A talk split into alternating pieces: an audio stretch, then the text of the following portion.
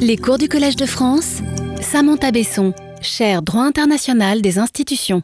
mesdames, Messieurs, euh, bonjour à toutes et à tous. C'est un plaisir de pouvoir euh, vous saluer euh, ce matin au Collège de France pour cette septième et dernière leçon de mon cours de cette année, le droit international face à la distinction public-privé. Comme vous le savez et comme vous le voyez à l'écran, le thème de cette leçon de clôture est conclusion et perspective vers un système de représentation internationale multiple. Comme je l'ai dit dans ma leçon d'ouverture il y a six semaines déjà, la relation entre le public et le privé est indéterminée en droit international contemporain. Comme celle d'ailleurs de savoir si, à l'instar du droit interne, ce corps de droit, le droit international, comprend bien du droit public et du droit privé.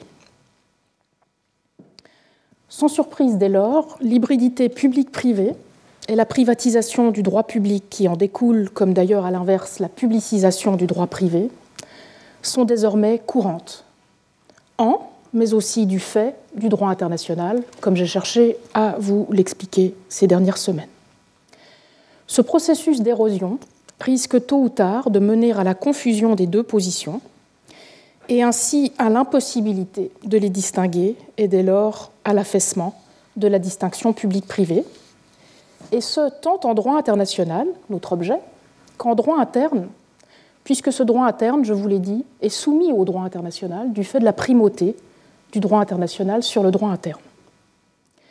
Cette hybridité et confusion des positions publiques-privées qu'elle produit ont aussi de graves conséquences pour la légitimité tant du droit international que du droit interne.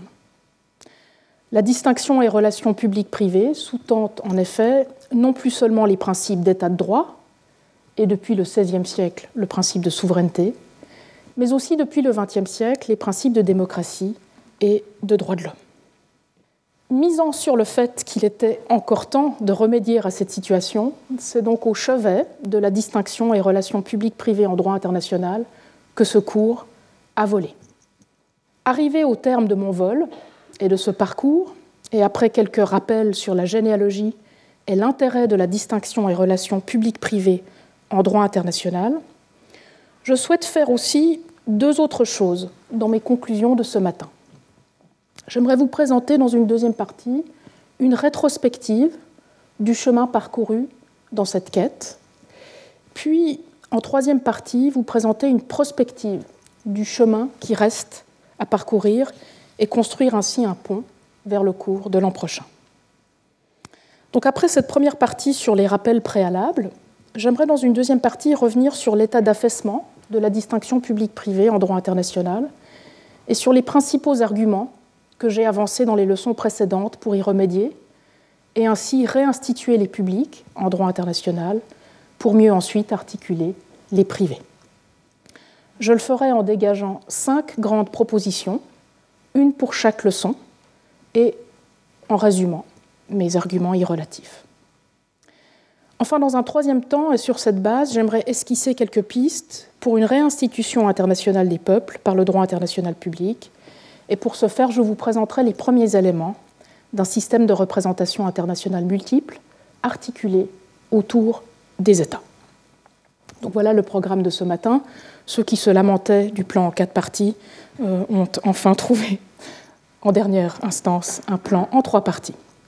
D'abord quelques rappels préalables, généalogie et intérêt de la distinction et relations publiques-privées en droit international.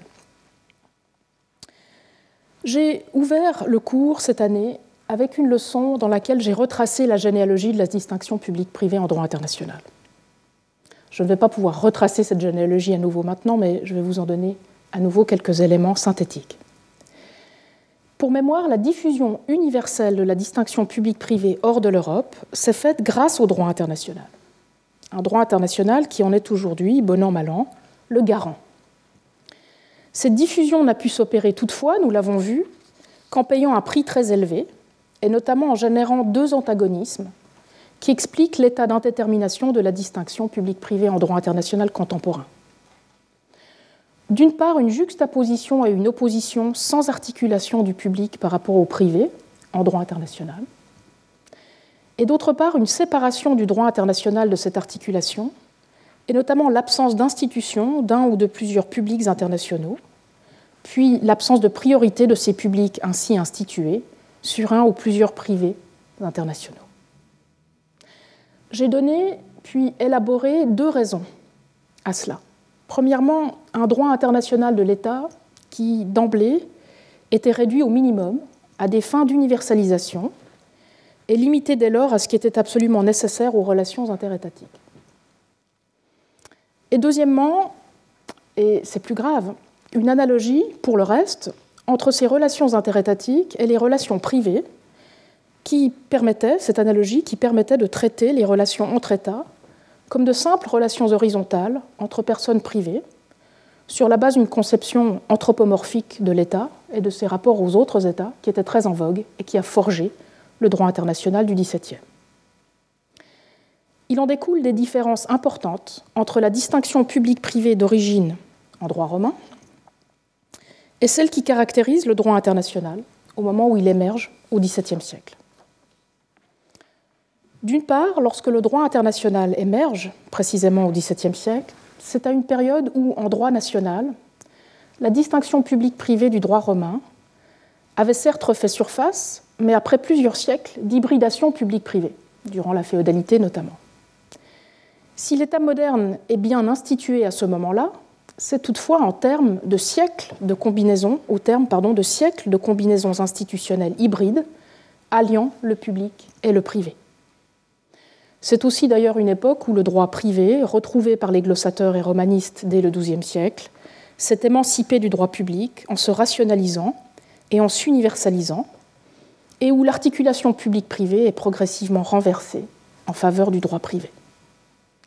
Les XVIIIe et XIXe siècles, nous le savons, accéléreront encore ce processus, puisque sur le plan interne, ce sont les siècles de l'instrumentalisation du droit au profit de l'utilité individuelle, notamment économique.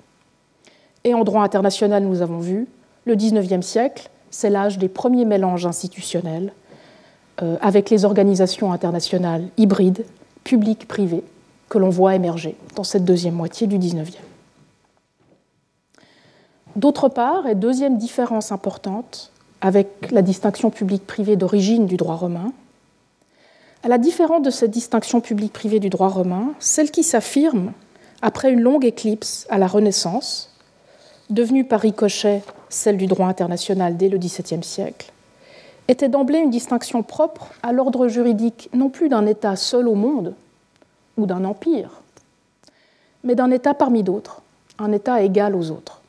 Cet État été conçu à l'image des autres, avec chacun son droit public, puis, puis peu à peu, chacun son droit privé, interne et propre, d'une part, et comme un État coexistant avec ses autres États par le jeu du droit international, d'autre part. Le droit international entre États se distinguait donc désormais du droit interne à chaque État, et ce droit interne se réorganisait alors peu à peu selon les lignes du droit public et du droit privé, reprise du droit romain, mais modifiée. En somme, donc, l'émergence plus tardive du droit international au XVIIe siècle et de la distinction publique-privée en son sein par rapport à l'histoire plus ancienne de cette distinction en droit est absolument décisive, nous l'avons vu, leçon après leçon, pour saisir les particularités de la distinction en droit international, et notamment l'hybridité publique-privée. S'entremêle en outre, dans cette histoire déjà complexe, celle d'autres distinctions, plus tardives, mais parallèles, comme je l'ai dit, les distinctions entre le droit interne et le droit international, et par extension entre le droit privé et le droit public en droit interne, qui culmineront dans le développement du droit international privé, séparément du droit international public, au XIXe siècle. Par conséquent, et pour mémoire, de public, le droit international dit public, au moment où au XIXe siècle ce terme a remplacé celui de droit des gens, n'avait que le nom, par référence aux États dont c'était le droit, et qui, eux, étaient publics en vertu de leur droit interne. Quant au privé du droit international privé, il n'avait alors d'international que le nom, il était avant tout national dans ses sources, et donc très peu international à ses débuts du moins, et dès lors libre de toute articulation au public du droit international. En réaction à cette généalogie particulière de la distinction publique-privée en droit international, dont je viens de vous rappeler l'essentiel, ma leçon d'ouverture du cours portait un titre provocateur, que j'assume, puisque je m'y suis référé à la distinction comme à une distinction instituante par et pour et dans un ordre juridique des institués. Pour mémoire, en effet, ma thèse dans ce cours aura été que le droit international a diffusé et maintient aujourd'hui encore sur un plan universel une distinction instituante et profondément structurante qui permet d'instituer un peuple en public par le droit et dès lors d'assurer un État ou une institution de droit. Et pourtant, je l'ai dit, ce droit international ne comprend en lui-même véritablement aucune des deux positions publiques et privées, du moins pas en tant que telle, ni en relation l'une avec l'autre. Et surtout, et c'est lié, le droit international public n'institue que très peu et n'est généralement pas considéré de ce fait comme institutionnalisé.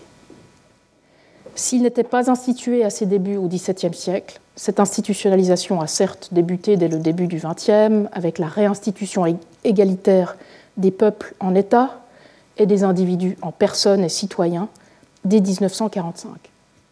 Mais comme je l'ai indiqué dans les troisième, cinquième et sixième leçons, cette institutionnalisation n'a pas été portée à son terme, et j'y reviendrai dans la troisième partie de la leçon d'aujourd'hui.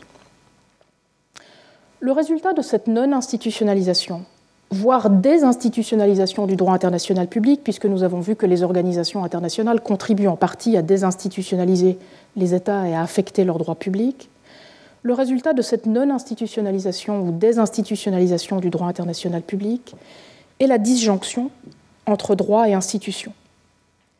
Et c'est alors tout le paradoxe du principe d'état de droit ou d'institution de droit que le droit international garantit lorsqu'il est transposé à un ordre juridique international non institué, ou du moins désinstitué. Privé de dimension institutionnelle, le principe de l'état de droit peine alors à s'appliquer au droit international. Et cela, nous l'avons vu, a des conséquences sur le droit international, dont l'hétéronomie et dont l'indépendance sont limitées. Mais aussi sur toutes ces institutions qui participent désormais à son adoption, sans pour autant y être soumises et sans être limitées par lui, comme les organisations internationales, qui contribuent à produire du droit international, mais qui ne sont pas soumises à un principe d'État ou d'institution de droit. Il s'agit des États, mais aussi des organisations internationales dont la nature publique, je l'ai dit, demeure incertaine. Mais je pense aussi ici à toutes les institutions décrites négativement en général par les internationalistes de non-étatiques, non-state, comme les entreprises transnationales ou les organisations non gouvernementales, que le droit international, qu'il soit public ou privé d'ailleurs, ne contribue pas à instituer et qui demeure donc dans les limbes institutionnelles en n'étant ni public ni privé. Pire que cela, on peut même considérer, et c'est l'argument que j'ai défendu dans ce cours, que le droit international rend possible, voire encourage l'hybridation publique-privée, alors même qu'il a contribué à universaliser la distinction publique-privée et en est aujourd'hui le principal garant. La privatisation des droits et institutions publiques, que le droit international dit public a rendu possible depuis le XVIIe siècle, est désormais encouragée par ce droit sans qu'il cherche pour autant et en réaction à développer un droit international privé pour saisir la position privée en droit international et l'articuler à un droit international public. Quant au droit international privé, enfin émancipé depuis du carcan du droit national qui était devenu le sien au XIXe siècle, poursuit malgré quelques exceptions son chemin particulier, séparé du droit international public, ou alors parfois même au nom de la confluence, en remplacement de ce dernier. En fait, et comme je l'ai expliqué leçon après leçon, la confusion s'est même poursuivie récemment dans ces deux domaines du droit international, jusqu'à mener à la publicisation des droits et obligations des personnes privées. Ce constat que je viens de vous rappeler d'un rapport distendu entre droit international et institutions et la mise à distance artificielle qu'elle permet de la distinction publique-privée, aussi inquiétant soit-il, offre toutefois une possibilité unique aux juristes internationalistes contemporains intéressés par les institutions. C'est en tout cas le défi d'interprétation et de reconstruction que j'ai décidé de relever dans ce cours, semaine après semaine. L'ordre juridique international, je vous l'ai montré, dispose de ressources juridiques et institutionnelles qu'il est possible de mobiliser en cette fin ou en ce qui ressemble à une fin du troisième cycle de vie de la distinction et relations publiques-privées depuis le droit romain. C'est la première fois, je vous l'ai dit, dans l'histoire des érosions et des éclipses successives de la distinction publique-privée, que cette dernière se trouve à dépendre de deux ordres juridiques en même temps, l'un national et l'autre international. Cette garantie à deux niveaux est à la fois source de grands dangers et d'une protection sans précédent. De grands dangers, tout d'abord, nous l'avons vu, puisque l'universalité du droit international peut précipiter l'érosion de la distinction encore plus rapidement que ce n'aurait été le cas sans elle. Mais à l'inverse, le droit international, s'il est bien reconstruit, peut aussi, par cette même universalité, tenter d'enrayer de manière coordonnée et, espérons-le, salutaire, une érosion qui sinon aurait été fatale. Mais quoi qu'il en soit, et même si ce cours devait simplement avoir contribué à entretenir une discussion autour d'une distinction publique-privée dont je vous ai dit dans la première leçon qu'elle est finalement essentiellement contestable et entretient une contestation permanente, même si ce cours, espérons-le, devait simplement avoir contribué à préparer, par cette discussion, sa réception dans quelques décennies ou quelques siècles, dans un nouveau cycle juridique et institutionnel, eh bien le jeu en aura valu la chandelle.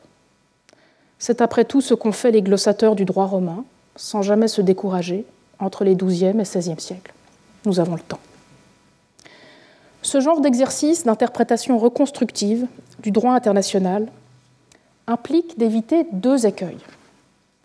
S'il était important de ne pas nous transformer en simple chambre d'enregistrement du désordre institutionnel et juridique international, il fallait aussi absolument éviter, à l'inverse, de nous arc-bouter sur des catégories de droit public interne qu'il suffirait de transposer telles quelles au droit international. Si la distinction et relations publiques-privées peut et doit s'appliquer au droit international, en effet, ce n'est ni pour instituer un super-État mondial et son peuple, ni à l'inverse pour assimiler les États à des personnes privées. L'application de la distinction publique-privée en, par et pour le droit international que je vous ai proposé ne se fait pas par analogie, premièrement, avec ce qui vaudrait dans le droit interne d'un État, ce qui serait en l'occurrence le droit public et le droit privé d'un super-État mondial. Mais il ne s'agit pas non plus, deuxièmement, de considérer les relations interétatiques sur le modèle des relations horizontales ou verticales entre personnes privées, comme c'était le cas dans la vision anthropomorphe du Jus Gentium du XVIIe siècle que je vous ai rappelé tout à l'heure, et comme c'est le cas encore dans certaines conceptions récentes de la distinction publique-privée en droit international. Au contraire, la thèse que j'ai essayé de défendre dans ce cours est que le droit international public doit être abordé comme le droit international des publics, c'est-à-dire le droit international des différents peuples du monde, peuples que leurs États instituent en tant que publics et qui sont ensuite réinstitués en tant que tels par le droit international, mais aussi par d'autres institutions publiques internationales. En effet, il est tout à fait envisageable d'instituer et de faire coexister plusieurs institutions publiques de droit international public représentant de manière multiple les mêmes peuples. C'est après tout ce qui a été fait dans certains États fédéraux ou certaines confédérations, avec le partage de souveraineté que cela implique. Et la même chose vaut pour le droit international privé, en tant que droit international s'appliquant aux relations entre personnes privées même si ces personnes relèvent en outre aussi d'un ou de plusieurs droits privés nationaux en parallèle. Et s'il faut, et si j'ai préféré le terme international à mondial ou global, ce n'est pas parce que le droit international public se limiterait, se limiterait au droit interétatique, mais bien plutôt pour rappeler que ce droit doit rester le droit des peuples à instituer, le droit des gentes, du jus gentium. Ces peuples peuvent être institués, puis réinstitués par de multiples institutions publiques, des États bien sûr, ce sera du droit interétatique, mais aussi des villes, des régions ou des organisations internationales. En somme, et j'y reviendrai dans la troisième partie de la leçon, le droit international des publics n'implique pas de choisir entre cosmopolitisme et interétatisme.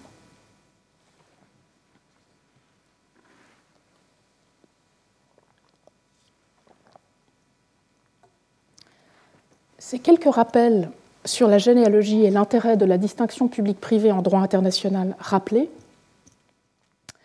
j'aimerais maintenant revenir sur les propositions principales que je vous ai euh, faites dans ce cours. Réinstituer les publics en droit international pour mieux y articuler les privés. J'aimerais revenir dans cette deuxième section sur les principaux arguments que j'ai avancés, leçon après leçon, pour réinstituer les peuples en public du droit international public et soumettre ces institutions du droit international public au principe de l'État ou de l'institution de droit, d'une part, et pour mieux y articuler ensuite un droit international privé, à même de garantir, tout en la protégeant et la limitant, l'autonomie privée, d'autre part. Alors, je ferai ce retour sur les propositions principales du cours en dégageant cinq propositions, une par leçon, et puis je vous ferai ensuite une synthèse de l'argument qui appuyait ces propositions. Première proposition, différencier le droit international privé pour mieux l'articuler au droit international public. C'était, l'objet de la deuxième leçon qui s'intitulait, vous vous en souvenez peut-être, Droit international public et droit international privé, généalogie d'une opposition factice et risque de la nouvelle confluence. Dans cette deuxième leçon, j'ai expliqué que même si en apparence du moins, il semble y avoir du droit public et du droit privé en droit international, puisqu'il y a du droit international public et du droit international privé, même s'il semble en apparence y avoir deux positions publiques et privées du même corps juridique international, il n'en est malheureusement rien. Le droit international public, je l'ai dit, n'est pas tout à fait encore un droit public international consacré à l'institution des peuples en État et en autres institutions publiques internationales et à leur rapport à leurs membres individuels. Mais surtout, et c'était l'objet de cette deuxième leçon, le droit international privé n'est pas ou pas encore un droit privé international qui réglemente les rapports horizontaux entre les personnes individuelles et collectives organisées par ce droit et qui garantit leur autonomie privée sur le plan international. Enfin, et par la force des choses, je l'ai dit, ces deux domaines du droit international ne s'articulent pas du tout aisément l'un par rapport à l'autre. En fait, c'est bien pire. Malgré les évolutions récentes, d'abord vers la différenciation entre les deux branches du droit international, puis récemment vers une confluence entre ces deux branches, leur état actuel d'hybridation, voire de concurrence sur certaines questions, est délétère pour l'ordre juridique international. Aujourd'hui, en bref, je l'ai dit, ce n'est plus le schisme du XIXe siècle entre droit international public et privé qui pose problème, mais bien leur confluence. J'ai commencé par expliquer comment les juristes internationalistes en sont venus à opposer ce qu'ils appellent couramment les deux branches du droit international. Et pourquoi cette opposition ne correspondait pas ou ne correspond pas encore à une distinction, et encore moins à une relation publique-privée. J'ai ensuite présenté l'évolution récente dans ce domaine, d'une part, vers une publicisation de l'objet du droit international public et vers une internationalisation du droit international privé. Et donc vers une différenciation de prime abord tout à fait bienvenue entre ces deux domaines.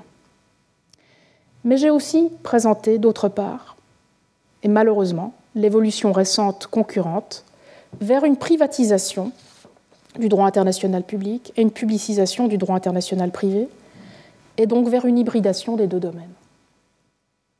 À l'aide de quelques exemples, comme la juridiction, la compétence de dire le droit en droit international, mais aussi à l'exemple des droits de l'homme, j'ai ensuite présenté et proposé une évaluation critique de cette évolution récente et des conséquences de la concurrence grandissante de ces deux branches du droit international sur l'ordre juridique et institutionnel international.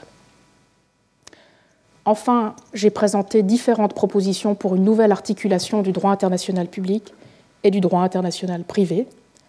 En effet, la fameuse complémentarité que beaucoup d'internationalistes privatistes appellent de leur vœu, entre droit international public et droit international privé, requiert qu'ils puissent d'abord être distingués et ensuite articulés l'un par rapport à l'autre.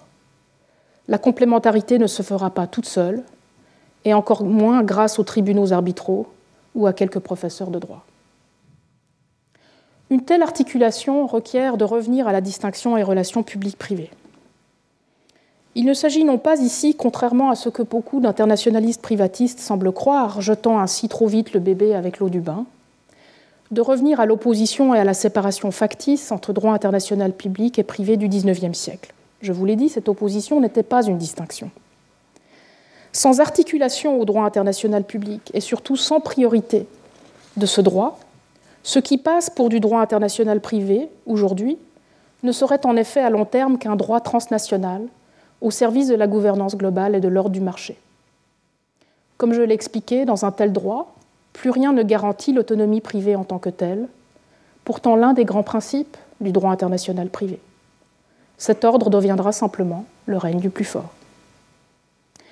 Pour remédier à cette situation, il faudrait, comme je l'ai proposé, procéder en deux temps. Premièrement, il conviendrait d'organiser la priorité du droit international public sur le droit international privé.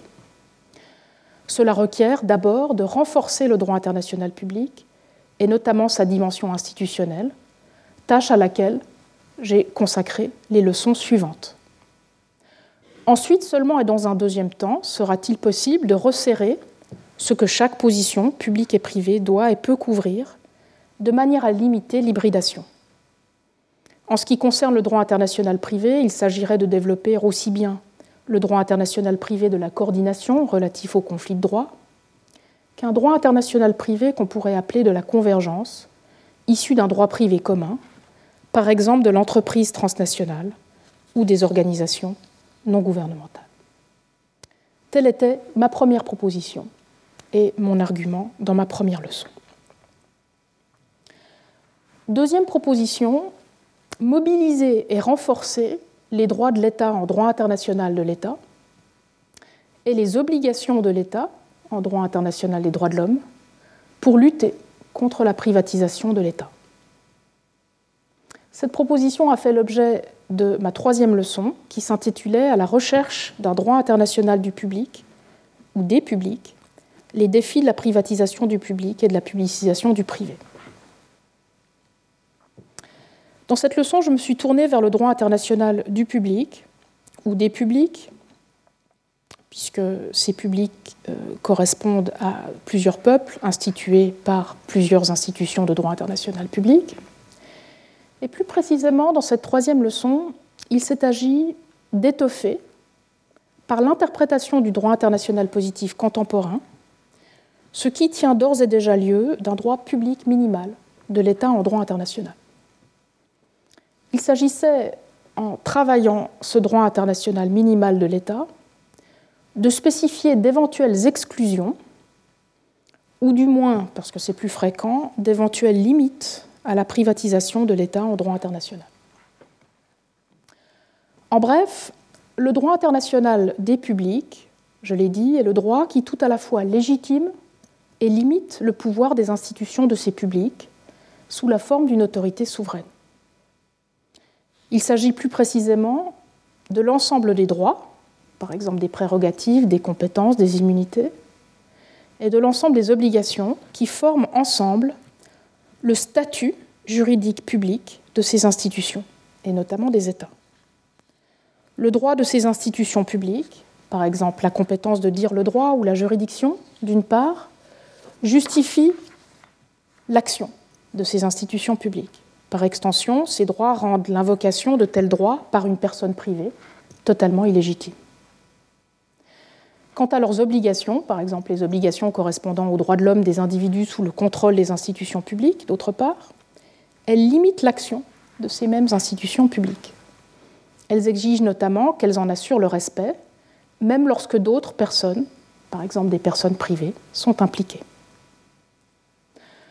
En cela, je l'ai dit, du point de vue du droit international, relève de l'État ou d'une autre institution publique, mais cette troisième leçon était consacrée à l'État, et est donc publique ce qui est en droit international public un droit ou une obligation de cet État ou institution en tant qu'elle institue un ou plusieurs peuples en public. Cet accent mis sur la dimension à la fois institutionnelle et juridique des publics internationaux, tels qu'ils sont institués par le droit international public, explique pourquoi il est erroné, et même si c'est l'approche désormais dominante en droit international, et j'ai beaucoup insisté là-dessus, explique pourquoi il est erroné d'aborder la question de ce qui est public en droit international sous l'angle purement descriptif et purement instrumental des fonctions de ces institutions, plutôt que sous l'angle inhérent et normatif de leurs droits et obligations.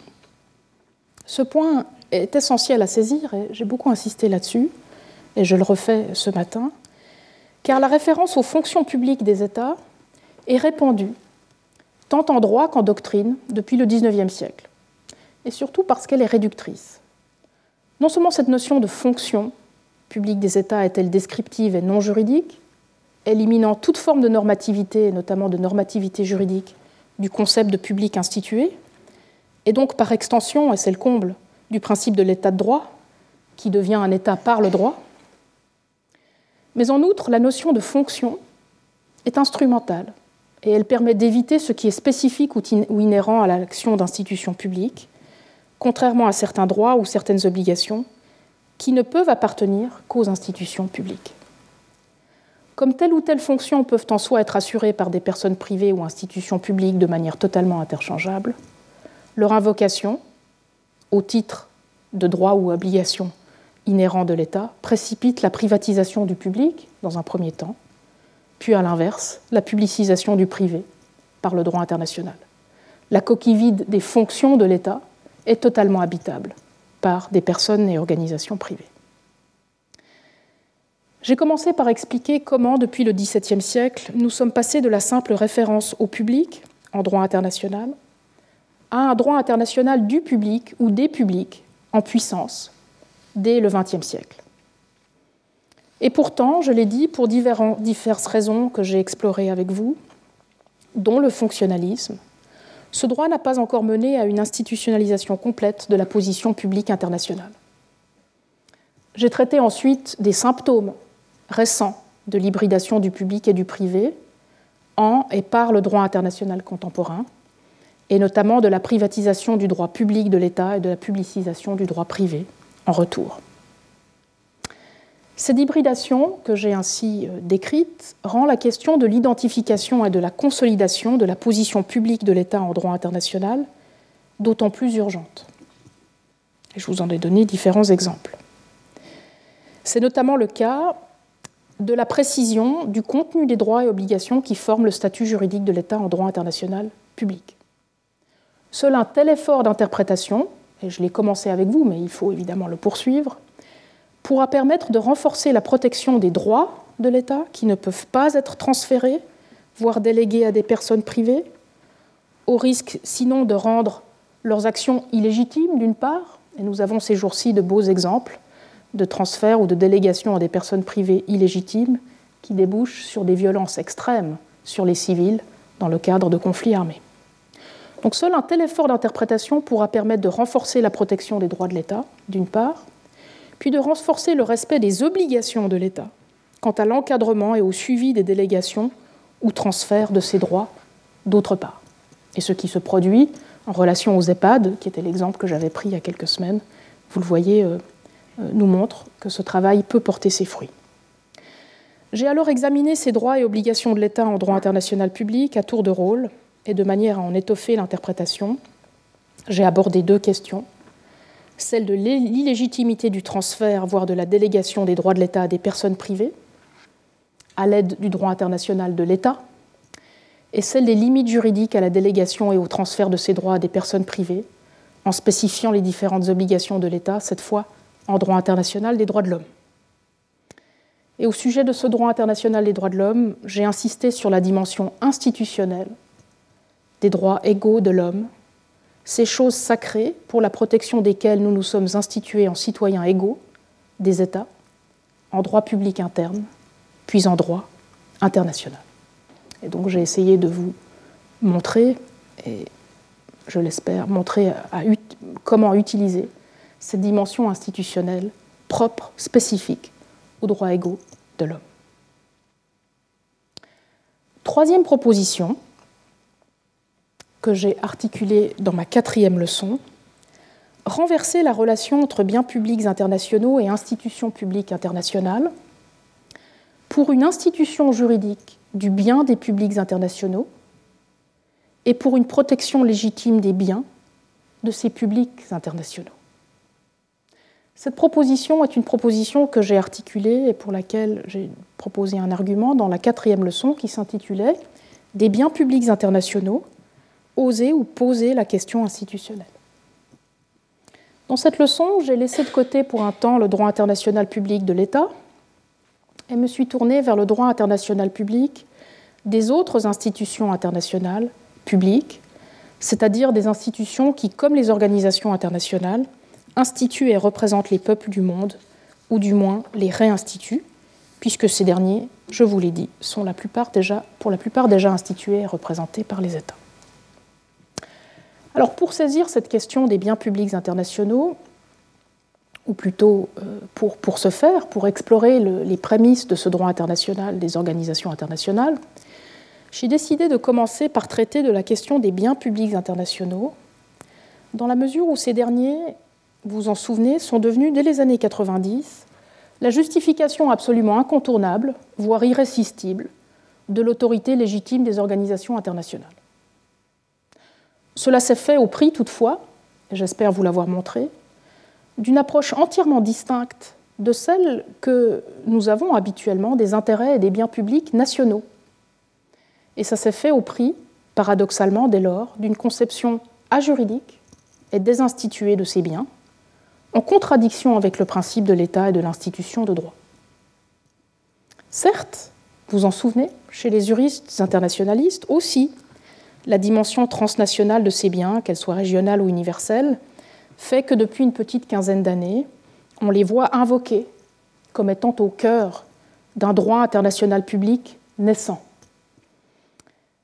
Et ce, tant sur un plan matériel d'ailleurs qu'institutionnel. En effet, c'est en se fondant sur l'existence de ces biens publics internationaux, comme la santé ou l'environnement, que beaucoup de juristes internationalistes concluent à la nécessité de créer des institutions internationales publiques à même de les protéger de manière collective et coordonnée entre États plutôt qu'État par État. Et donc en sortant ces biens publics de leur chapeau, des biens publics prédéterminés, les juristes internationalistes, comme d'ailleurs tous les penseurs euh, de, l'ordre international depuis les années 90, euh, tirent simplement de l'existence prédéterminée de ces biens publics le besoin de créer des institutions internationales pour produire ces biens publics.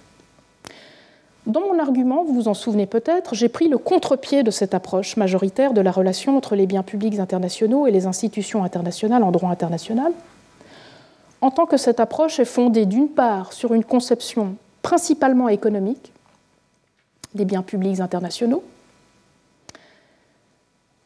définie et prédéterminée par référence aux biens privés, et d'autre part, une approche purement instrumentale des institutions internationales qui sont créées ensuite pour les produire. J'ai expliqué qu'il faut bien au contraire développer une conception juridique et donc normative des biens publics internationaux propres au droit international public. Et surtout une conception qui ne les isole pas dans les circonstances de pluralisme moral et social qui sont les nôtres, de la question des institutions internationales à même d'identifier et de spécifier ces biens malgré les désaccords, et de les spécifier comme étant ceux des publics institués par le droit international. Ce ne sont pas les biens publics internationaux qui légitiment de manière instrumentale les institutions publiques internationales qui sont chargées de les produire, mais bien l'inverse. Ce sont les institutions publiques internationales qui identifient et protègent ces biens comme étant des biens publics, et donc des biens des publics ainsi institués, et dès lors qui assure la légitimité des décisions prises quant à leur identification et protection. J'ai commencé tant la notion est confuse et les usages variés en économie, en droit et en philosophie par définir les biens publics internationaux et articuler, vous en souvenez, quelques délimitations et distinctions, notamment pour délimiter les biens publics d'un sous-groupe de biens publics, les biens communs, et pour distinguer les biens publics au pluriel du bien public au singulier. J'ai présenté ensuite et critiqué l'approche économique orthodoxe des biens publics en droit international et la conception instrumentale des implications institutionnelles qui s'ensuit. J'ai expliqué comment la relation entre biens publics et institutions publiques doit être inversée en droit international et ce que cela implique tant pour les biens publics internationaux que pour les institutions publiques internationales. J'ai pris deux exemples pour illustrer mon propos et en tirer certaines conséquences normatives, le droit international public de la santé et le droit international public de l'environnement, notamment de la mer. Ces deux régimes du droit international, pourtant à l'origine fondamentalement différents, en raison de l'époque euh, à laquelle ils ont été euh, adoptés, montrent bien en effet combien l'approche économique des biens publics internationaux et l'approche instrumentale des institutions qui s'ensuit pour les produire a dominé aujourd'hui et domine encore euh, le débat et a été délétère à la protection des biens des publics internationaux que sont la santé et l'environnement. Quatrième proposition, consolider le statut de droit international public de l'organisation internationale pour assurer le respect du principe de l'institution de droit par les organisations internationales. Cette proposition, je vous l'ai faite dans ma cinquième leçon, qui était consacrée au thème Les organisations internationales des institutions publiques, point d'interrogation.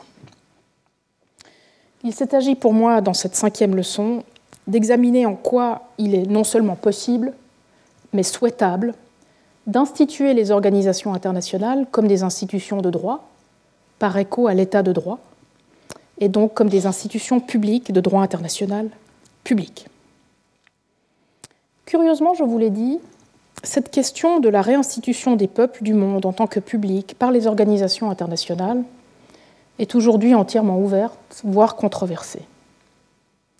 Alors même que les organisations internationales jouent un rôle central dans l'adoption et la mise en œuvre du droit international, et que ce droit est source d'obligations tant pour les États que pour nous tous, les peuples qu'ils instituent, des doutes existent quant à la qualité d'institution publique de droit international de ces organisations, et par extension quant à l'applicabilité du principe de l'État ou de l'institution de droit à ces organisations.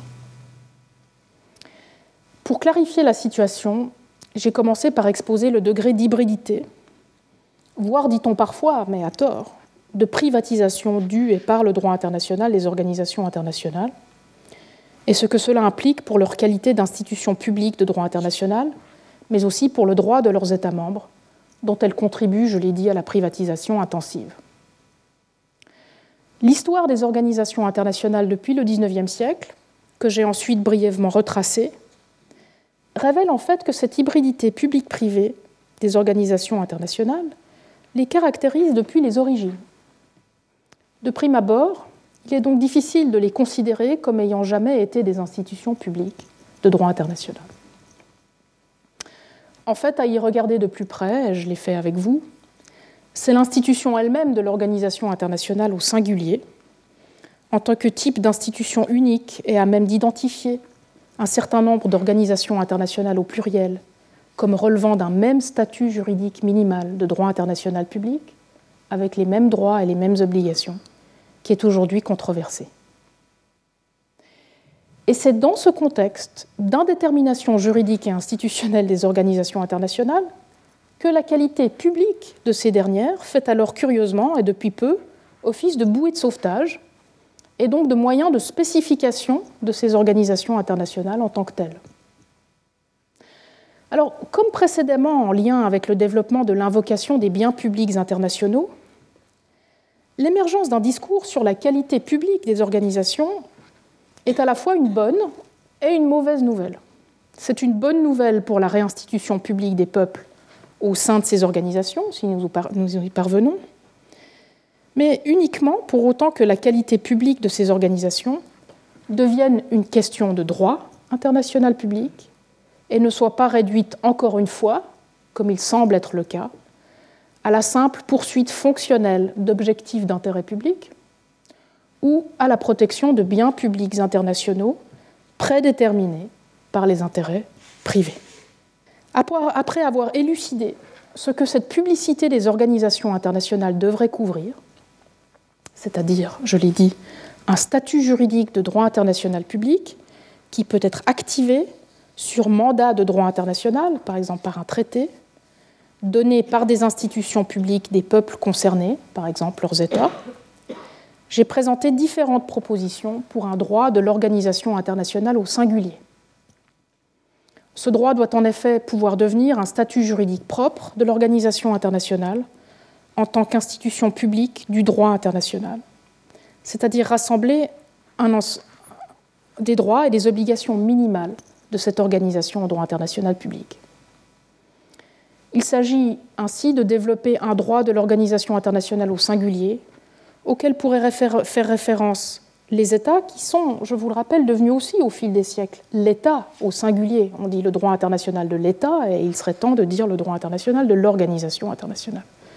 Donc il s'agit de développer un droit de l'organisation internationale au singulier auquel pourraient faire référence les États et les autres institutions publiques des peuples qui souhaitent se réinstituer sous la forme d'une organisation internationale.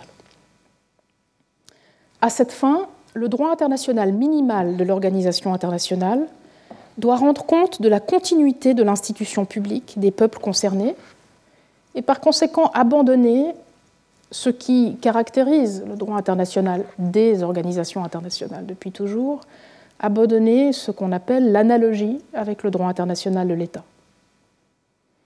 En raison de cette continuité institutionnelle entre États et organisations internationales, c'est en fait même un droit international des institutions publiques au sens large qui devrait être envisagé, de manière à inclure non seulement le droit de l'organisation internationale au singulier, mais aussi le droit international de l'État tel qu'il s'est consolidé au cours du XXe siècle. Telle était donc ma quatrième proposition et l'objet euh, de mon cinquième cours. Finalement, une cinquième proposition que j'ai faite dans ma sixième leçon. Voici euh, le contenu de cette cinquième proposition. Déconstitutionnaliser le marché dans l'ordre juridique de l'Union pour réinstituer publiquement les peuples européens. Dans cette leçon, sixième leçon consacrée à l'Union européenne, je me suis tournée vers une organisation internationale en particulier, hein, parce que le droit international de l'organisation internationale au singulier, c'est très vaste. C'est d'ailleurs ça le problème. Donc j'ai voulu me tourner vers une organisation en particulier.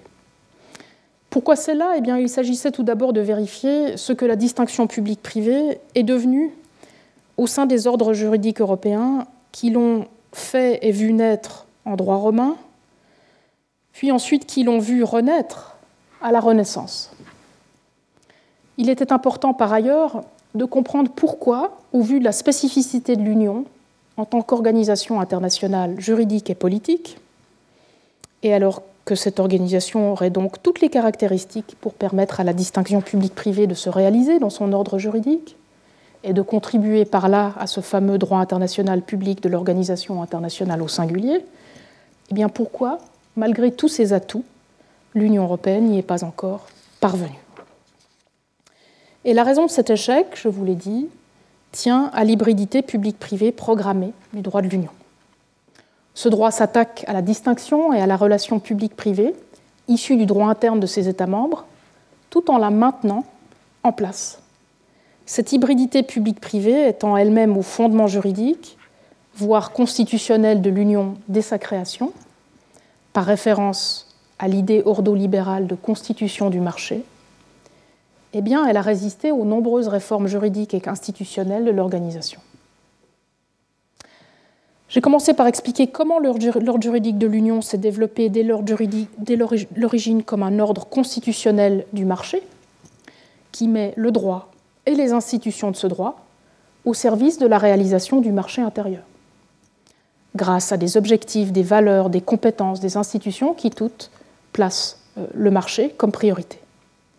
Cet ordre est fondé sur l'hybridation, je l'ai dit, des positions publiques et privées du droit national, qu'il maintient en place, c'est ça sa force, mais qu'il brouille dans l'intérêt du marché en optant pour une distinction fonctionnelle entre les participants et les régulateurs du marché, plutôt qu'en optant pour une distinction instituto-normative entre les positions privées et les positions publiques. C'est ainsi que le droit de l'Union privatise, lentement mais sûrement, le droit public des États membres et publicise leurs droits privés avec le marché pour seul référent. Et je vous ai donné l'exemple notamment des droits fondamentaux de l'Union. Cette hybridation publique-privée programmée a de graves conséquences institutionnelles que j'ai essayé de vous présenter, dont notamment des implications pour le principe de l'État ou institution de droit, non seulement dans l'Union, mais aussi dans ses États membres. Si ce principe est garanti en droit de l'Union sur un plan formel, et on voit bien comme il est défendu ces jours-ci, face à la Hongrie notamment, si ce principe est garanti sur un plan formel, matériellement, c'est plutôt un marché de droit ou un principe du marché de droit qui est à l'œuvre dans l'Union. L'hybridité publique-privée en droit de l'Union a aussi des conséquences pour la légitimité démocratique du droit dans l'Union. J'ai expliqué notamment comment le régime de citoyenneté de l'Union, qui est le régime parent du régime de droits fondamentaux de l'Union, qui est pourtant considéré comme l'un des phares de la légitimité de l'Union, est lui-même fragilisé dans son fondement par l'hybridité publique-privée de l'ordre juridique européen. Et j'ai conclu en vous parlant du marché de la citoyenneté européenne aujourd'hui et en vous disant qu'il était finalement assez peu surprenant qu'une citoyenneté qui est après tout une citoyenneté de marché dans l'Union européenne, une citoyenneté qui en fait réside dans quelques droits et libertés économiques, et peu à peu amené à la création d'un marché de la citoyenneté dans certains États membres, et plus généralement est amené euh, l'individualisation ou l'atomisation des rapports d'appartenance sociale et politique dans les États membres. Mais en tant qu'européaniste, même si l'hybridité publique-privée du droit de l'Union est en place depuis près de 70 ans, je pense qu'elle n'est pas irrémédiable. Comme je l'ai expliqué, il est tout à fait envisageable de réinstituer publiquement les États-peuples en droit de l'Union. Mais cette réinstitution publique, qui prendra probablement la forme d'un véritable effort constitutionnel dont nous parlons depuis si longtemps, le coût de cette réforme devra être porté par le marché. Il faudra commencer par déconstitutionnaliser le marché en droit de l'Union qui, je vous le rappelle, est surconstitutionnalisé. Donc il faudra commencer par déconstitutionnaliser le marché, lui donner la place qui lui revient, qui n'est pas une place prioritaire dans l'ordre constitutionnel européen. Et je vous ai dit que les crises climatiques, sanitaires et militaires intenses, hein, pour dire euh, vraiment le, le moins, que nous vivons en ce moment, doivent nous inciter en tant qu'Européens à payer ce prix à payer le prix de la déconstitutionnalisation du marché dans l'ordre juridique européen. Et ce n'est peut-être qu'ainsi que nous pourrons obtenir ce moment institutionnel, ce moment constitutionnel que nous attendons depuis 20 ans. Mais c'est à nous de le faire. Donc voilà pour mes principales propositions, cinq propositions euh, pour euh, ces euh, cinq leçons qui euh, nous ont séparés de la leçon d'ouverture à la leçon de clôture. J'aimerais maintenant ouvrir quelques perspectives d'avenir.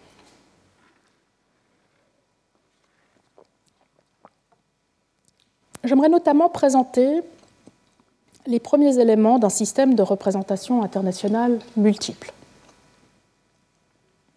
J'aimerais par là déjà vous donner une direction et dessiner ce qui pourra faire office de pont vers euh, nos discussions de l'an prochain.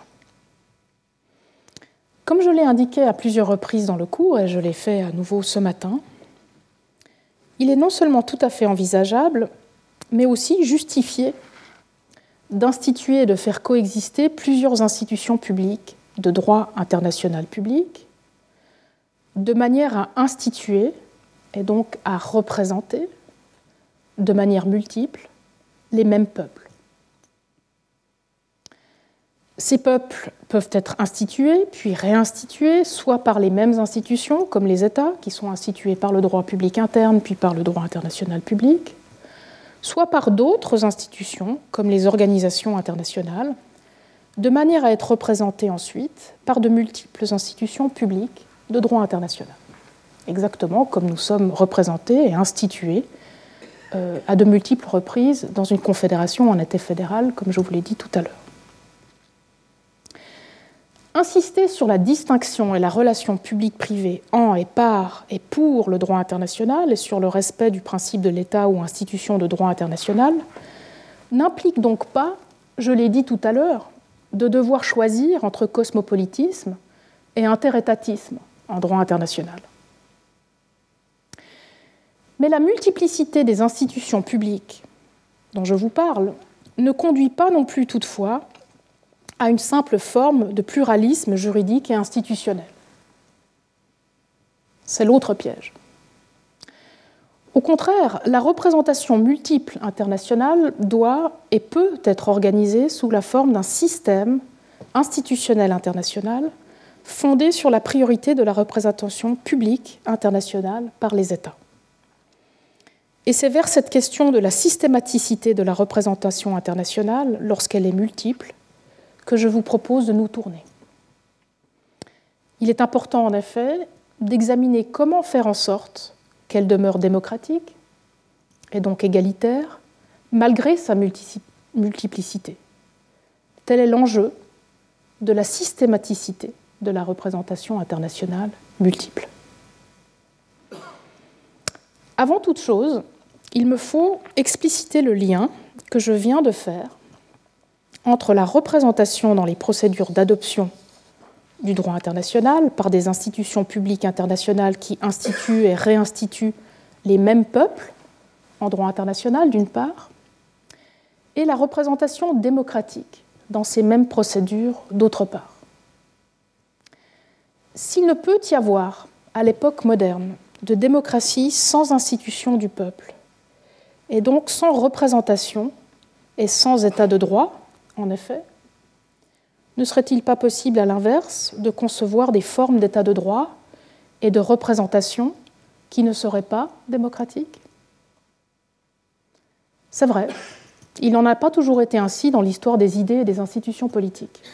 Nous avons connu, et nous pourrions encore connaître sur un plan conceptuel, des états de droit et de la représentation qui n'est pas démocratique.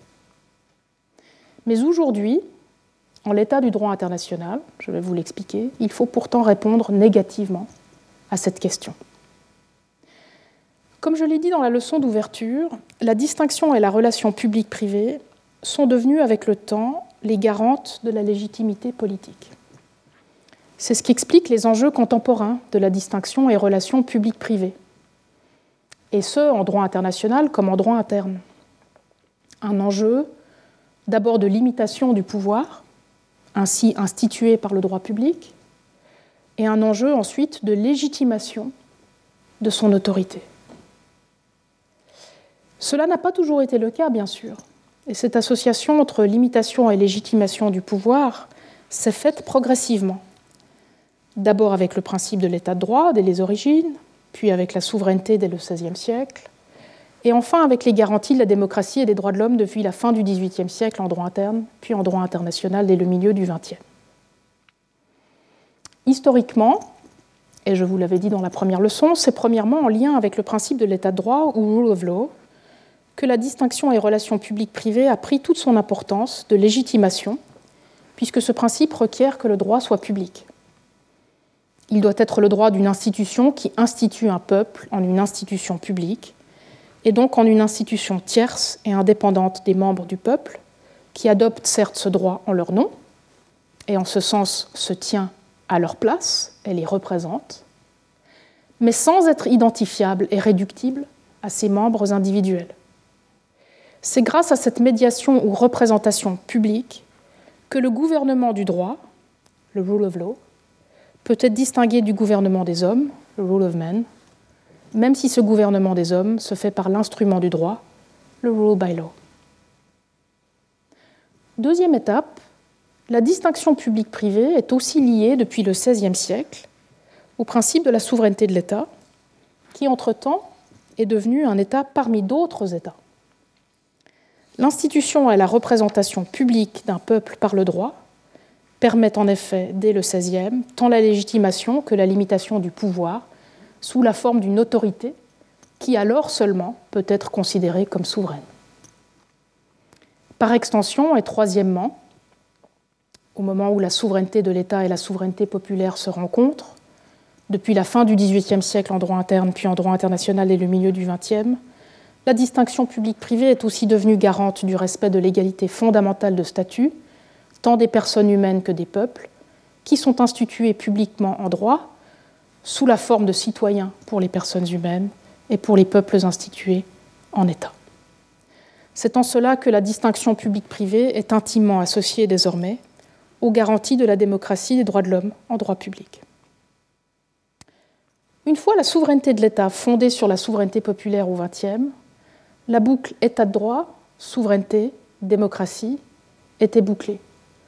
Ou si l'on préfère l'image, une colonne à trois niveaux était montée. Et le rôle central que joue la distinction publique-privée dans le contexte de la légitimation du pouvoir en autorité à l'ère moderne était ainsi identifié. Mais bien sûr, sans que l'état de droit ne se confonde entièrement ni avec la souveraineté populaire, ni avec la démocratie, sur un plan conceptuel. Même si les concepts demeurent différents, les liens étaient faits. Dans le contexte du droit international public contemporain, digne héritier de cette légitimité moderne, il est devenu difficile par conséquent d'envisager une représentation par des institutions publiques dans les procédures d'adoption du droit, et donc un État ou une institution de droit, qui ne doivent pas aussi être démocratiques. Et ce qu'il s'agisse d'adopter du droit interne ou du droit international, et qu'ils agissent d'État ou d'autres institutions publiques, comme les organisations internationales d'ailleurs. En fait, et comme je viens de le rappeler, la réinstitution publique parallèle des individus en personnes égales et citoyennes, d'une part, et des peuples en états égaux dans leur souveraineté, d'autre part, au miroir transcendantal les uns des autres, était déjà le propre du droit international d'après-guerre. C'est ce qu'on retrouve dans ce préambule de la Charte des Nations Unies que je vous ai montré à, plusieurs reprises.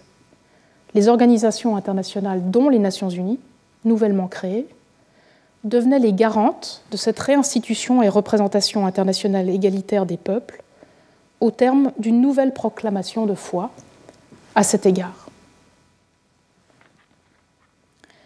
Il y a donc dans la proposition examinée ici, c'est-à-dire celle de la représentation démocratique par de multiples institutions de droit international public, rien qui ne soit pas déjà requis par les principes d'institution de droit, de souveraineté, de démocratie et des droits de l'homme, de droit international public. Ce qu'il est en revanche, ce sont les modalités ou les considérations normatives relatives à la meilleure manière de mettre en œuvre cette représentation démocratique.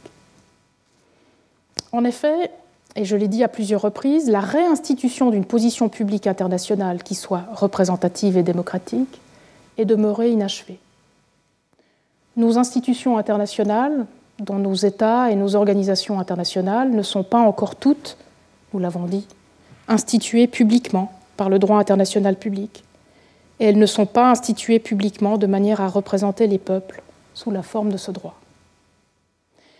Il suffit de penser au droit international de l'État, encore aujourd'hui si minimal, dont je vous ai rappelé euh, les, différents droits et obligations tout à l'heure, mais aussi de penser à celui des organisations internationales qui affranchit même parfois les organisations internationales du respect des garanties les plus minimales de l'égalité souveraine des États.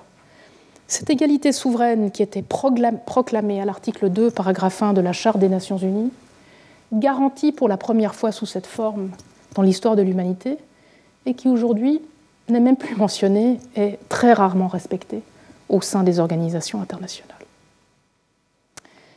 C'était le sens des cinq propositions du cours que je vous ai rappelées précédemment que de remédier à cette désinstitution du droit international public contemporain.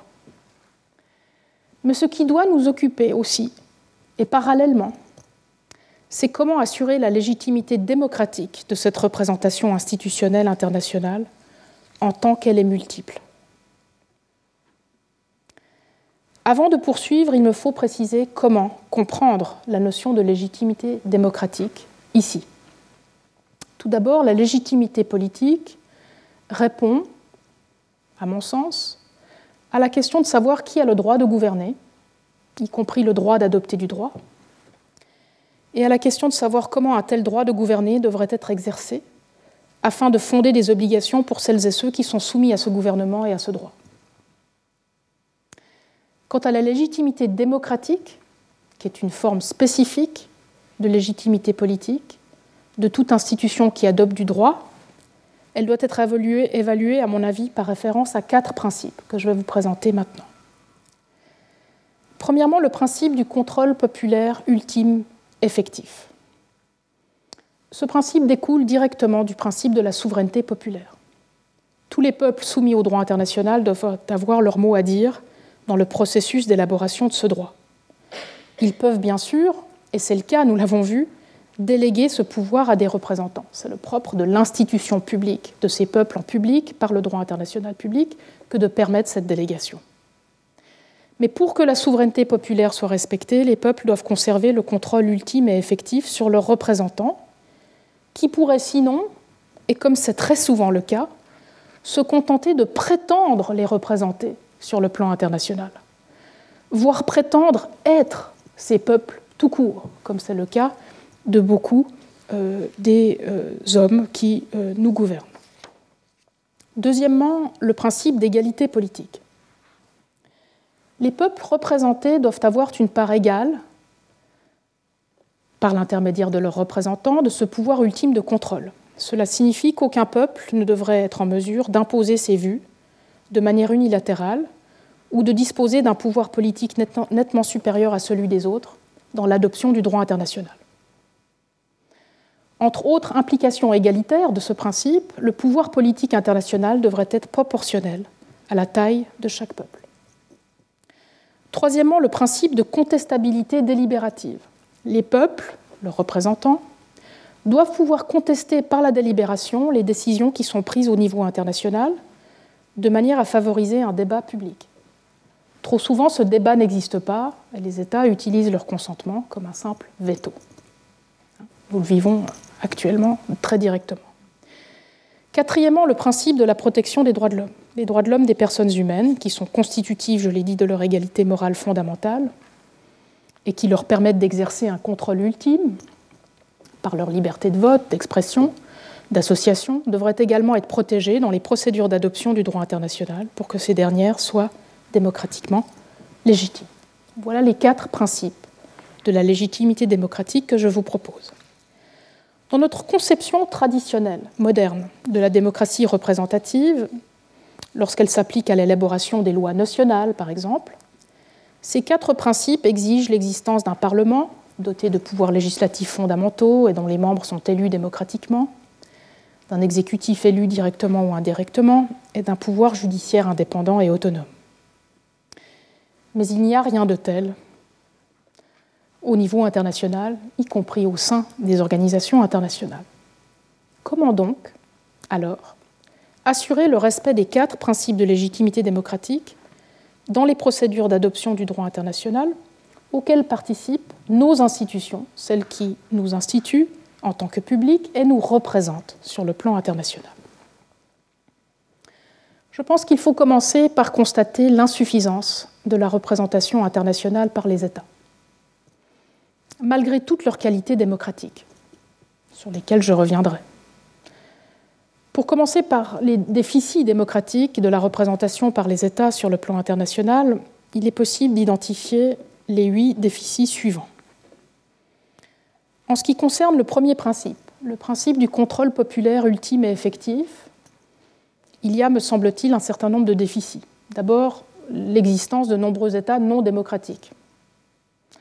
Ensuite, la responsabilité limitée des gouvernements des États, même dans les régimes démocratiques, en matière d'affaires étrangères ou de relations extérieures. Est-ce que nous contrôlons vraiment ce que font nos gouvernements sur le plan extérieur? En ce qui concerne le principe d'égalité politique, ensuite, il faut mentionner les disproportions dans la démographie des États. L'égalité des États, si elle n'est pas corrigée par référence à la démographie, implique un déficit égalitaire. Les déséquilibres du pouvoir politique, informel, entre les États, l'existence de minorités permanentes euh, de, de, certaines régions du monde et la répartition inégale des opinions sur le plan géographique. Enfin, en ce qui concerne le principe de la contestation délibérative, je vous ai parlé du recours au consentement des États comme un droit de veto qui bloque tout débat public et un certain biais dans la représentation internationale des biens publics nationaux par les États au détriment des biens publics internationaux. C'est en ce sens que la réinstitution publique internationale et dès lors la représentation internationale des mêmes peuples par d'autres institutions publiques en plus des États, comme les organisations internationales dont je vous ai parlé dans ce cours, mais aussi dont les villes ou les régions dont je vous parlerai l'an prochain, peut contribuer à renforcer la légitimité démocratique du droit international. Elle permet de compenser les déficits de représentation démocratique des États dans les procédures d'adoption du droit international. L'association de certaines villes plus peuplées peuvent compenser, par exemple, l'inégalité euh, de représentation euh, d'un État, sinon petit et faible, dans certaines négociations internationales. Bien sûr, et vous me le direz tout de suite, ces autres institutions publiques souffrent elles aussi de déficits démocratiques. Il peut s'agir des mêmes déficits que ceux des États, mais il y en a d'autres qui leur sont propres et que je ne peux malheureusement pas énumérer ici, mais il y en a un qui vient tout de suite quand on mentionne l'exemple des villes. Les villes, même globales, ne sont pas égales. Certains États comprennent beaucoup de grandes villes qui pèsent sur le droit international, et d'autres États n'ont pas du tout de villes globales en leur sein.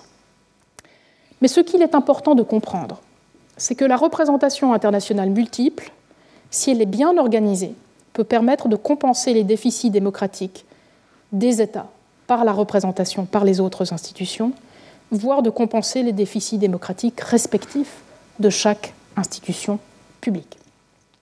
Et c'est en réaction et en correction de ces déficits multiples et aux multiples moyens d'y remédier que j'ai développé il y a de cela quatre ans avec mon collègue José Luis Martí un argument en faveur d'un système de représentation internationale multiple, le SRIM.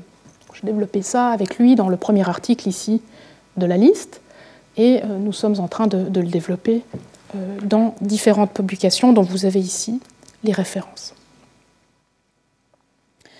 La multiplicité du système que nous envisageons tient à ce qu'une variété d'institutions publiques de différents types joue un rôle légitime dans la représentation des mêmes peuples dans le processus d'élaboration du droit international. Mais cette multiplicité, c'est essentiel de le comprendre, n'est pas synonyme de pluralité, comme on peut le lire dans d'autres publications. Il diffère donc des modèles pluralistes radicaux de représentation dans l'ordre juridique institutionnel international. Les différentes institutions impliquées devraient en effet toutes être organisées de manière à se compléter les unes les autres. C'était le le projet de cette continuité institutionnelle dans le droit de l'organisation internationale dont je vous ai parlé tout à l'heure, et de manière à s'harmoniser en un système représentatif unique et continu, d'où la notion de systématicité du modèle. En fait, ce système de représentation internationale multiple se pose euh, comme distinct de deux modèles, les deux modèles les plus importants de représentation démocratique internationale.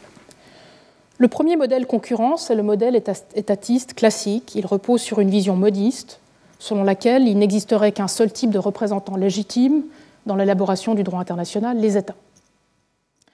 Le second modèle, le modèle dualiste, reprend la représentation étatique, mais inclut parmi les représentants légitimes, outre les États, des organisations privées issues de la société civile internationale, comme les ONG, les entreprises, les syndicats, les églises, etc. Je vais vous expliquer maintenant comment le système de représentation internationale multiple se distingue de ces deux modèles et comment, à mon avis, il permet de, les corriger et par conséquent meilleur. Le système de représentation internationale multiple partage une prémisse centrale du modèle étatiste. Les représentants publics, et plus précisément les représentants démocratiquement élus, comme les États, doivent conserver un rôle central dans l'élaboration du droit international. À ce jour, la représentation publique et électorale que les États garantissent est en effet ce que les États font le mieux. Non seulement correspondent-ils à des peuples institués par le droit public interne dans le monde entier, puis réinstitués par le droit international public, mais les États sont les principales institutions capables de remplir les conditions de fait de l'égalité politique, c'est-à-dire 1. le partage d'enjeux égaux et interdépendants, et 2. la capacité de gouvernement effectif, deux préconditions de la démocratie que pose d'ailleurs le droit international de l'État. En outre, et comme nous l'avons vu dans ce cours, l'égalité des États garantie par le droit international, par exemple à l'article 2.1 de la Charte des Nations Unies dont je vous ai parlé tout à l'heure, ce principe d'égalité des États qui est garanti par le droit international est conceptuellement et normativement lié à la garantie par le droit international de l'égalité non seulement des peuples, mais aussi des personnes au sein de ces États-peuples. Même si l'égalité des personnes et des États n'est pas totalement transitive, et que le fait de traiter les États de manière égale ne peut pas conduire à traiter toutes les personnes de manière égale, d'une part, et bien que des correctifs démocratiques tels que le vote proportionnel soient nécessaires pour assurer l'égalité des peuples, même dans des conditions d'égalité parfaite des États dans l'élaboration du droit international d'autre part, la garantie de l'égalité des États en droit international fait de la représentation par des États égaux la meilleure approximation que nous ayons de la représentation égale de leur peuple et citoyens. Cependant, et je l'ai dit, le système de représentation internationale multiple implique également une conception plus large et certainement non moniste de la représentation internationale qui par conséquent se distingue et élargit le modèle étatiste de la représentation internationale. Le système devrait en effet étendre, s'étendre à d'autres types d'institutions publiques que les États, qu'elles soient infranationales comme les villes ou les régions, ou internationales comme les organisations internationales, leur étendre un rôle de représentation dont elles ne bénéficient pas encore actuellement parce qu'elles ne sont pas instituées pour le faire, même si elles participent déjà, je l'ai dit à plusieurs reprises, aux procédures d'adoption du droit international. Nous avons des institutions qui participent, mais qui ne sont pas instituées de manière à représenter, alors que si elles l'étaient, elles pourraient compenser les déficits démocratiques de la représentation internationale par les États. voilà en quoi le modèle et le système que je vous propose euh, se distinguent, enfin, correspond en partie au modèle modiste, mais en l'élargissant. Ce système de représentation internationale multiple suit de près le modèle dualiste, dans la mesure où euh, même une révision aussi étendue du modèle modiste de la représentation internationale en tant que représentation publique au sens large demeure insuffisante, à mon avis, pour garantir la légitimité démocratique du droit international. En effet, la représentation internationale, même conjointe, par les États et les autres institutions publiques du droit international, souffre de lacunes démocratiques au regard des quatre principes démocratiques présentés précédemment.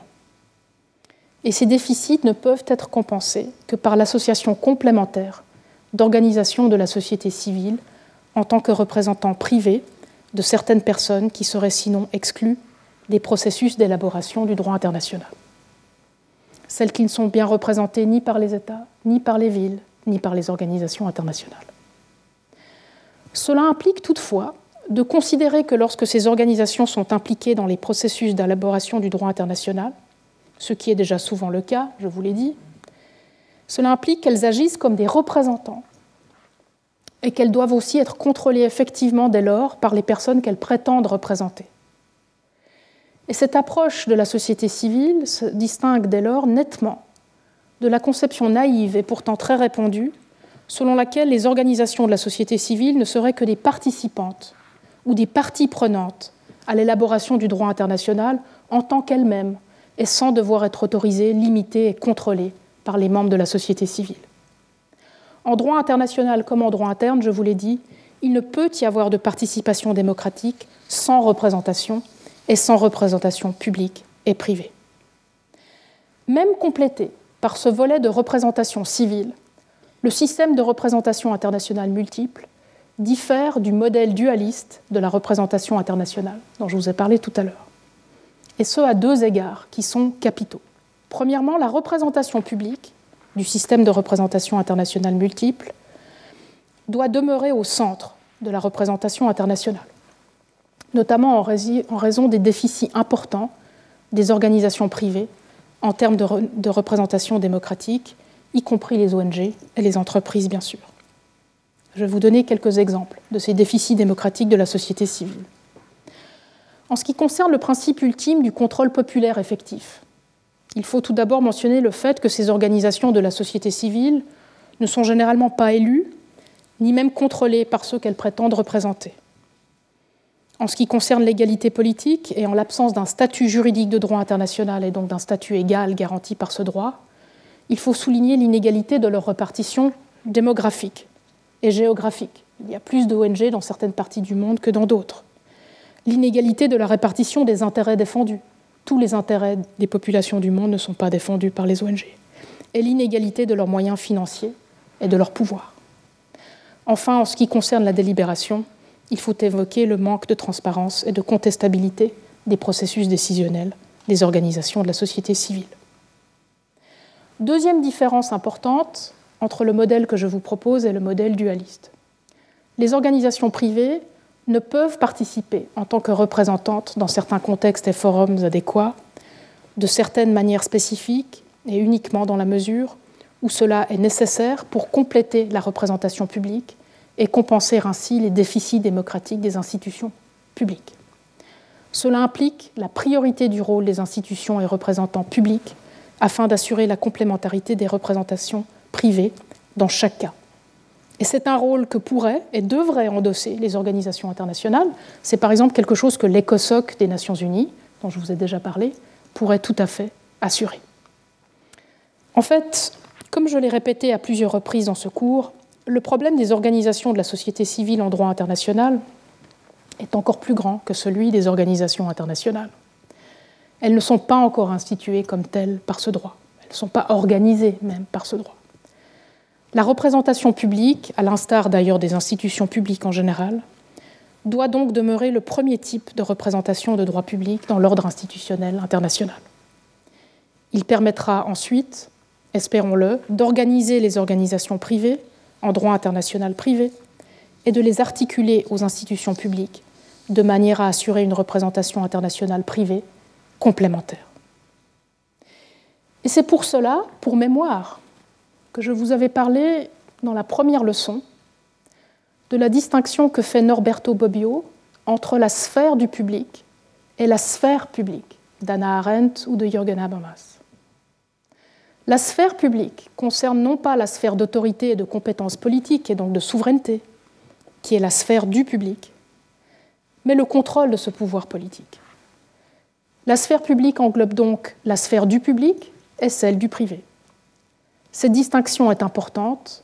Elle nous rappelle que le public est politique, mais ne l'épuise pas entièrement. La représentation internationale doit d'abord être publique dès lors, mais en tant qu'elle permet un contrôle politique des représentants publics, elle peut et doit aussi être complétée par une représentation privée des personnes privées par les organisations de la société civile. En conclusion, le système de représentation internationale multiple réagit à la sous-représentation des peuples qui caractérise le système international actuel, où les États ont encore trop souvent le monopole de la représentation sans forcément être suffisamment représentatif d'un point de vue démocratique. Ce modèle le fait cependant d'une manière qui tienne compte des forces et des faiblesses démocratiques des diverses autres institutions publiques et organisations privées qui sont impliquées, à l'heure actuelle déjà, dans l'élaboration du droit international. Le modèle que je vous propose propose donc d'assurer la représentation démocratique des peuples du monde en permettant à une variété d'institutions publiques et d'organisations privées de jouer différents rôles représentatifs complémentaires dans les processus d'élaboration du droit international, plutôt que d'avoir, comme actuellement, des processus obscurs dans lesquels tout le monde joue un rôle euh, peu clair. La représentation publique, et notamment étatique, demeure, vous l'aurez vu, le pivot de ce système. Alors de nombreuses questions demeurent ouvertes, bien sûr, euh, je n'aurais pas commencé à vous parler de ce thème euh, à 11 heures dans cette leçon de clôture si tout était déjà certain et connu. La plus importante de ces questions est celle de savoir comment organiser la complémentarité entre les différentes institutions publiques à instituer, impliquées dans les processus de décision internationaux, de manière à préserver l'égalité des personnes et des peuples et la souveraineté, même partagée, de ces derniers.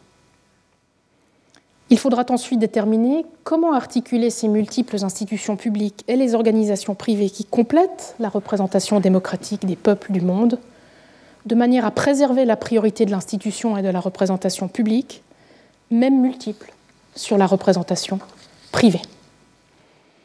Et ce sera l'objet du cours de l'an prochain que de répondre à ces questions, comme à bien d'autres encore, qui, je l'espère, vous sont venus en m'écoutant pas grand-chose de vous avoir parlé de toutes ces choses si controversées si ça n'avait pas euh, généré chez vous de nombreuses questions, voire même des doutes. Le thème de mon cours de l'an prochain sera en effet la représentation en droit international. Mais comme toujours avec les juristes, le cours de cette année n'est pas encore entièrement terminé. Nous allons continuer à réfléchir. Dans d'autres coins d'abord, puis ensuite ensemble, je l'espère, puisque l'argument que j'ai développé euh, dans mon cours se poursuivra sous la forme d'un colloque, un colloque polyphonique, les 23 et 24 juin prochains. Pour illustrer les difficultés de la distinction publique-privée en droit international à l'aide d'un exemple, j'ai euh, en effet choisi le thème du consentement au droit international. Certaines représentations contemporaines du rôle du consentement au droit international sont en effet le fruit d'une analogie publique-privée donc le fruit exactement de ce dont nous avons parlé au cours. Selon cette analogie, les rapports entre États, puis entre organisations internationales, par le jeu d'autres analogies que j'ai critiquées entre les États et les organisations, sont abordés sur le modèle de rapports de type contractuel entre personnes privées. Les États et par extension les organisations internationales consentiraient au droit international qui les obligerait, de la même manière que les personnes privées concluent un contrat, et sont obligés par l'échange de consentement. C'est ainsi qu'on a longtemps considéré, voire considère encore en droit international, que le fondement de l'obligation d'obéir au droit international repose sur le consentement des États, avec toutes les conséquences que cela implique pour la validité et l'autorité du droit international. Et je vous ai parlé dans ma leçon d'ouverture des nombreuses autres analogies publiques-privées qui ont joué un rôle fondateur dans le droit international entre le XVIIe et le XIXe siècle. Bien sûr, me direz-vous, la question du rôle exact du consentement des États en droit international est une question entière. Mais outre son intérêt historique et philosophique, elle n'a rien perdu, je vous rassure, de son actualité pratique. C'est le cas dans tous les régimes du droit international, dont le droit international et l'environnement. Les notions de consentement et d'accord sont toujours aussi difficiles à saisir en droit international des traités, sans parler de leur rôle dans la formation du droit international coutumier, ou en matière de règlement des différends internationaux. Et d'ailleurs, la question du consentement s'est aussi invitée au sein des modes nouveaux, que l'on dit parfois informels ou souples, de décisions internationales. C'est le cas des débats sur la validité ou la légitimité du soft law international. Dans ces débats, l'accord ou la promesse est invoqué comme fondement, certes non pas d'obligation, puisque ce n'est pas du droit dur, mais du moins d'une certaine forme d'engagement entre parties. C'est aussi le cas des débats autour de la validité ou de la légitimité du droit adopté par les organisations internationales, où la soi-disant volonté des organisations et de leurs États membres est souvent au cœur de la discussion. Alors pour en débattre, comme il est d'usage à la chaire, différents juristes internationalistes et philosophes du droit international ont été conviés à ce colloque pour y débattre de trois questions. La notion et le rôle du consentement en droit international contemporain, son objet et ses sujets. Et plus généralement, nous le verrons, c'est la normativité et donc la notion d'obligation et d'autorité propre du droit international qu'il s'agira de mieux cerner au prisme du consentement et de ce qui reste et devrait rester en droit international public de l'analogie originelle avec le droit privé. Et ce faisant, il s'agira aussi de s'interroger sur les vertus et l'avenir de la délibération, puis du consentement participatif au droit à égalité des peuples, dont je vous ai parlé tout à l'heure, dans un ordre juridique international marqué par la division, c'est pour ça que j'ai choisi cette, cette image pour euh, le colloque, dans un ordre juridique international marqué par la division, et désormais six semaines après le 24 février 2022, déchiré par la guerre.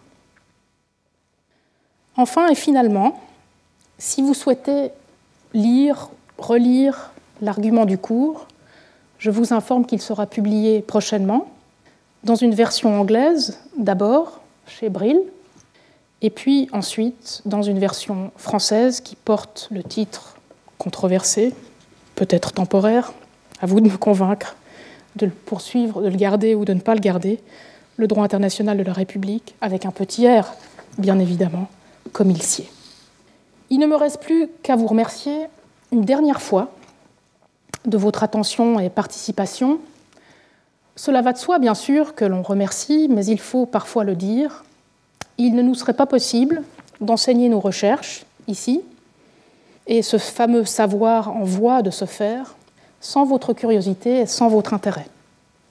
De dans l'attente de vous revoir lors du colloque, peut-être en juin, et peut-être, si vous avez envie d'en entendre davantage sur la représentation internationale dans le cours de l'an prochain, je vous souhaite une très bonne suite de printemps. Merci. Retrouvez tous les contenus du Collège de France sur www.colège-2-france.fr.